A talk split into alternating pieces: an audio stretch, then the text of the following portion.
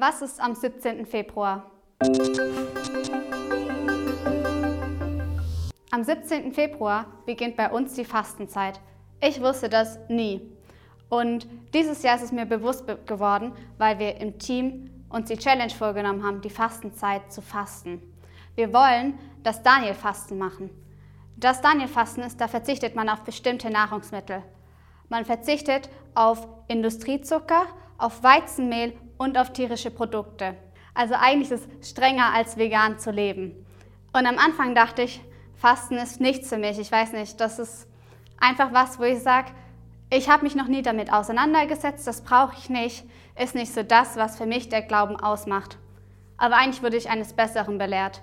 Denn wenn man sich Personen aus der Bibel anschaut, da haben ganz, ganz viele gefastet. Nehmen wir mal Daniel.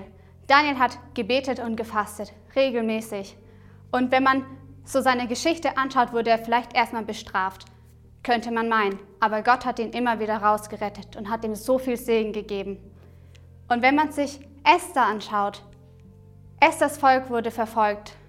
Ähm, und das Volk wurde von ganz, ganz vielen einfach missachtet. Aber trotzdem hat Esther gesagt, hey, fastet und betet zusammen drei Tage lang. Dann kann Gottes Gunst auf unsere Seite kommen. Und das hat die Gemeinde gemacht. Sie haben gefastet und dadurch hat Esther das Volk gerettet, weil sie dadurch Gottes, ja, Gottes Gunst einfach bekommen haben. Wenn man sich jetzt die Gemeinden im Neuen Testament anschaut, die Gemeinden haben alle zusammen gefastet in einer Gemeinschaft. Sie haben mehrere Tage auf Lebensmittel verzichtet, haben nur Wasser getrunken, haben auf ganz bestimmte Nahrungsmittel gesagt, die nehmen wir nicht zu uns. Und Gott hat sie gesegnet. Sie sind zusammen eingestanden vor Gott, was ich, glaube ich, sehr wichtig finde. Und früher war das so, dass das Fasten als ganz normale Tätigkeit sozusagen zum Glauben dazugezählt hat. Und ich frage mich dann, warum ist das heute nicht so? Warum habe ich vor meinem Pace-Jahr noch nie wirklich was von dem Thema gehört? Warum fastet man nicht als Gemeinschaft wieder zusammen?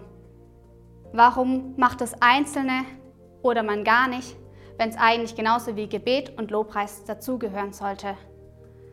Und in Matthäus 6, Vers 16 bis 18 steht auch, dass wenn wir mit, unserem, mit dem richtigen Herzen dahinter fasten, dann werden wir reich belohnt werden. Wenn wir fasten und uns die Zeit für Gott nehmen, ähm, indem wir statt Essen andere Sachen machen, zum Beispiel Lobpreis, Gebet, alles die Zeit uns für Gott nehmen, wird Gott uns so reich belohnen, dass es sich wirklich lohnt zu fasten.